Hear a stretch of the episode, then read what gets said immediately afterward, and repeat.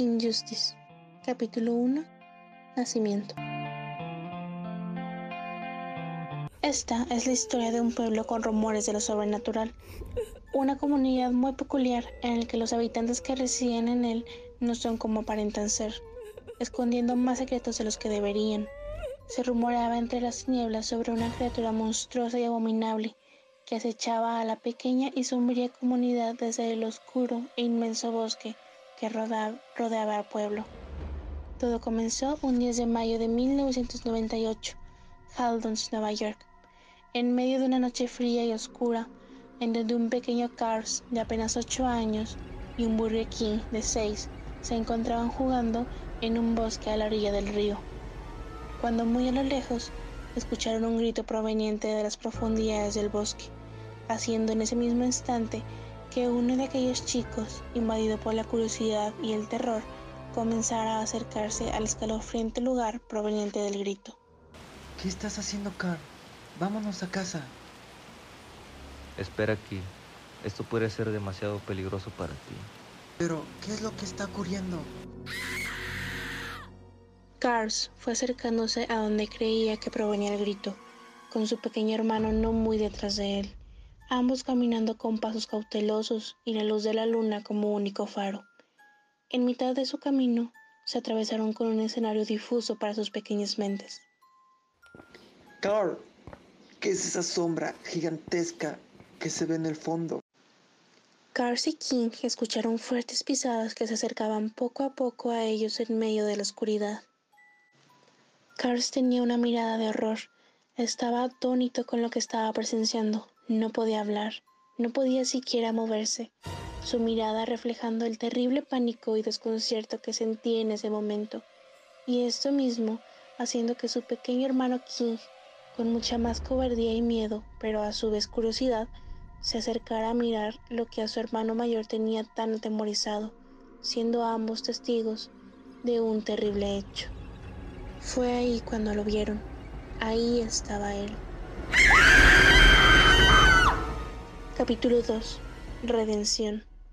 Dos semanas después, el pueblo tenía un ambiente lúgubre, algo que para ellos ya era familiar, donde las malas noticias no eran algo inesperado en ese pequeño pueblo de Haldons, Nueva York. El 14 de mayo, a las 9.30 am, fueron encontrados dos pequeños cuerpos sin vida, desgarrados y putrefactos de los dos pequeños hermanos Cars y King. Al parecer, el monstruo no tuvo problemas para desmembrar los diminutos cuerpos de los pequeños, y como un acto sanguinario, no los devoró completamente, dando a entender que solo lo hizo por puro gusto, placer, satisfacción y malicia. Ronald se despierta repentinamente de su sueño. Tuve ese sueño de nuevo. Claro que sí.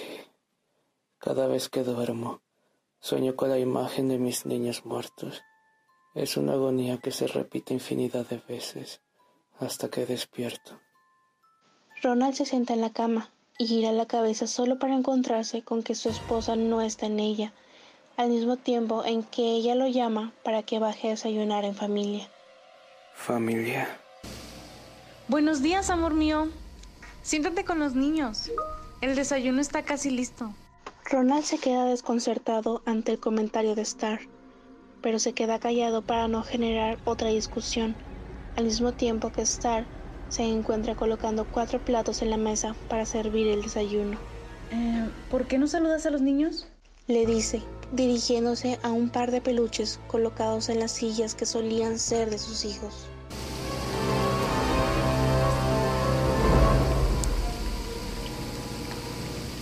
Ay, querida, ya lo habíamos hablado. Esos juguetes no son nuestros hijos. Sin dejar que termine de hablar Ronan, ella dice, ¿Cómo puedes hablar así de nuestros hijos? Esa no es manera de comportarse con ellos. Ronald, no te quiero ver aquí.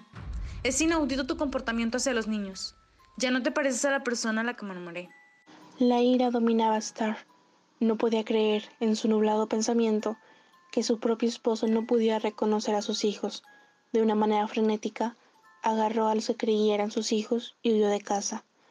Star desde lo ocurrido tenía tantos sentimientos acumulados, hechos que no podía reconocer, sueños que no podía olvidar.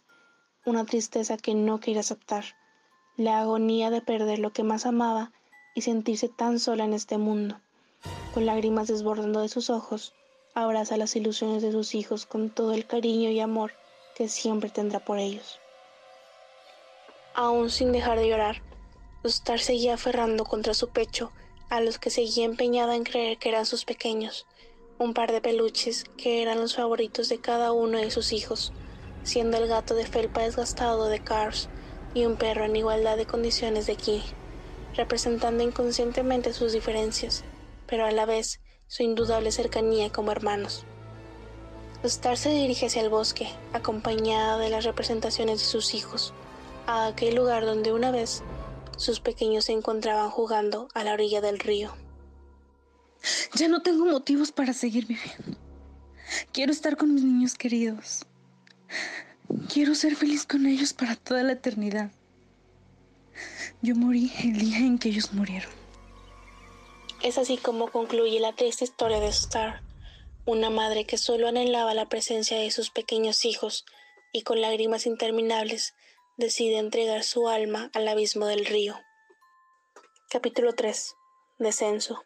Pasaron dos meses tras el suicidio de Star y Ronald se encontraba muerto en vida. No podía creer lo que le estaba ocurriendo a él. Toda su familia se había ido y ahora se encontraba completamente solo en este mundo. No podía siquiera continuar con su trabajo. Empezaba a tener problemas de depresión por todo lo ocurrido y quedó completamente desconsolado. Ronald realmente se encontraba mal. Fue por unos tragos al bar para tratar de aliviar su atormentada alma. Después de varios caballitos de tequila, le comentó burlesco, pero a la vez sin gracia al cantinero. bueno, al final de cuentas es bueno dejar de vivir. Lo malo es no acordarse dónde. a lo que el cantinero le responde. Qué mal chiste. Me tengo que ir.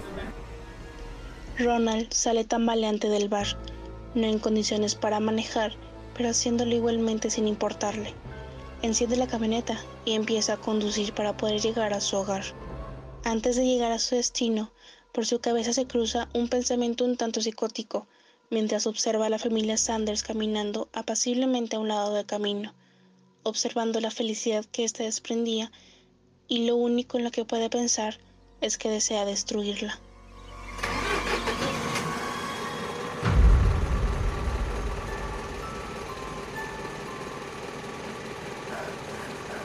Mataré a esa familia. Quitaré lo que la vida me ha quitado.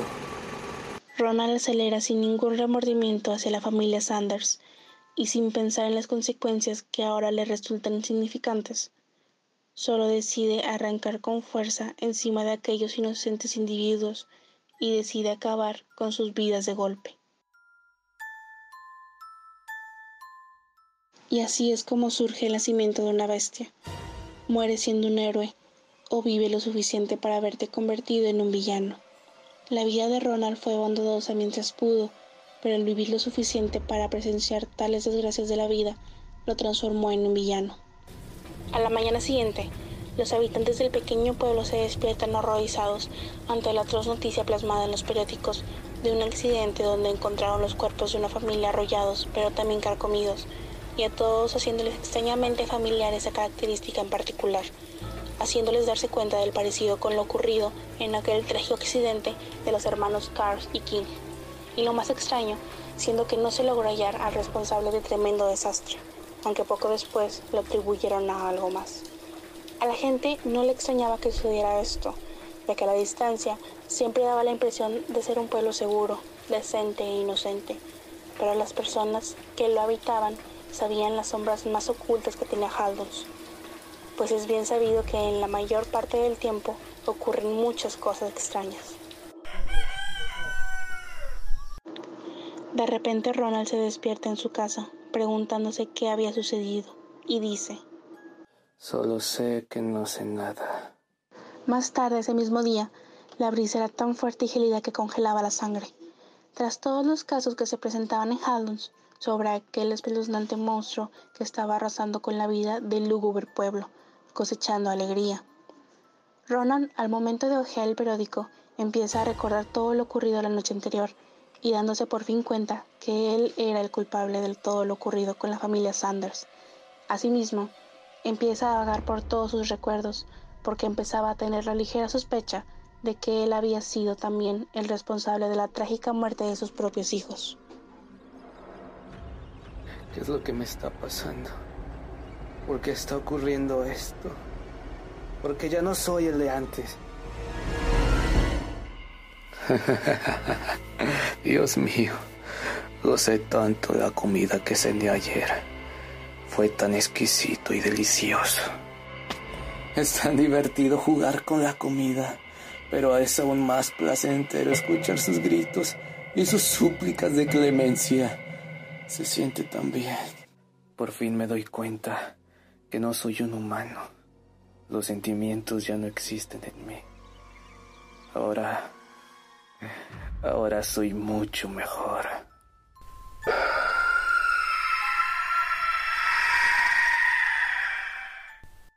Ronald ruge desquiciadamente con todas sus fuerzas. Por fin soy libre. Hace tanto que vivo en esta esclavitud. Ahora puedo reclamar lo que debió ser mío. El señor MacDonald se había ido para siempre. En su lugar, ahora solo se encontraba una bestia colosal, con cabellos crispados en todo su cuerpo, de una horrenda tonalidad azabache, tan oscura como la profundidad de la noche, y garras y pezuñas tan largas y afiladas como cuchillos, siendo lo más atemorizante de todo sus penetrantes pero vacíos ojos rojos. Días después, en el funeral del señor y la señora Sanders, junto con la pequeña Killing de apenas 5 años, los gemelos de tan solo 15 años y ahora únicos Sanders, Ken y Toki, se encontraban perdidos y desconsolados, habiéndolo perdido todo, siendo también ahora las únicas bestias de su clan, una especie parecida, pero a su vez contraria a la del señor Ronald. Al día siguiente, los dos jóvenes hijos restantes de la familia Sanders logran averiguar quién fue responsable de lo ocurrido con su familia, ya que por azares del destino, ese fatídico 10 de mayo ellos se encontraban también en el mismo lugar que los pequeños hermanos Cars y King, logrando divisar al monstruo que devoró a los infantes, saliendo ellos presurosos de ese lugar, pero de manera cautelosa. A base de una corta pero exhaustiva investigación, lograron averiguar que ese mismo monstruo fue el responsable de la catástrofe de su familia, por todas las similitudes entre ambos casos, siendo este hallazgo la causa que llenó todo su ser por la sed de venganza hacia el señor Ronald. Debemos hacer algo con ese sujeto. Ese tipo mató a nuestros padres y a Killing. Incluso asesinó a sus propios hijos. Tranquilízate. Estoy de acuerdo contigo en querer hacerlo pagar por la muerte de nuestra familia pero tenemos que hacerlo bien las cosas y no ponernos en peligro a nosotros. Nadie debe saber que nosotros somos parecidos a él. Ahora sabemos que no somos los únicos aquí, Haldon. Por fin estaba ocurriendo. Los gemelos Sanders estaban dispuestos a hacer lo necesario para vengar a su familia, que les había sido arrebatada injusta e infundadamente por el propio despecho de la otra bestia. Los hermanos Sanders tenían el rastro del señor Ronald, se localizaba escondido en las profundidades del bosque de San Bernardino, en el mismo condado de Haldons. Sería la segunda vez que contemplarían a la bestia, y tal vez la última. Qué alegría verlos, muchachos. ¿Acaso quieren compartir el mismo destino que su familia? Este es tu final, horrorosa bestia. Hoy nos quedaremos con tu cabeza. Esto es por las vidas que has quitado injustificadamente. De este modo inicia la pelea entre el trío de bestias. Ronald, al alimentarse con seres humanos y ser el doble de viejo que los gemelos, poseía un tamaño y una fuerza superior, haciendo entonces a los hermanos Sanders a lanzarse uno a cada lado sobre él, cada uno de ellos siendo tan ágiles y sigilosos a la hora de atacar. Pero los hermanos Sanders tenían un plan, combatiendo hasta dejar exhausto y malherido al señor Ronald. En determinado momento, una de sus extremidades salió disparada al recibir un tajante zarpazo que cruzó desde su brazo hasta por su espalda baja. Perdía sangre a borbotones mientras se retorcía del dolor. No podía soportar más su agonía, a tal grado que empezó a gritar y sollozar. Mátame, mátame, solo hazlo, cobarde. Ken, aún cegado por la furia, le dio un contundente y veloz golpe en el pie, destrozándolo por completo. La sangre se hallaba por todos lados, creando la ilusión de una lluvia escarlata. Te irás al infierno, maldito, de donde no debiste salir. Sin ningún remordimiento, los gemelos lo sujetaron por los hombros y el cuello, y viendo ahora sí su fin, Ronald le empezó a pedir piedad. Para, perdón. Al parecer de verdad no quería morir, pero los gemelos Sanders, sin ninguna pizca de piedad, empezaron a destrozar su cuello con sus filosos y largos dientes, sin remordimiento alguno del señor Ronald. La sangre salía a chorros. Era horriblemente brutal a tal grado de resultar nauseabundo de solo presenciar tal acto genocida. Fue entonces cuando el señor Ronald quedó inconsciente por tanta sangre que había perdido. Siendo así como los hermanos Ken y Toki resultaron victoriosos en la batalla y pudieron dar fin con la ola de terror que este pueblo cargaba. Fin.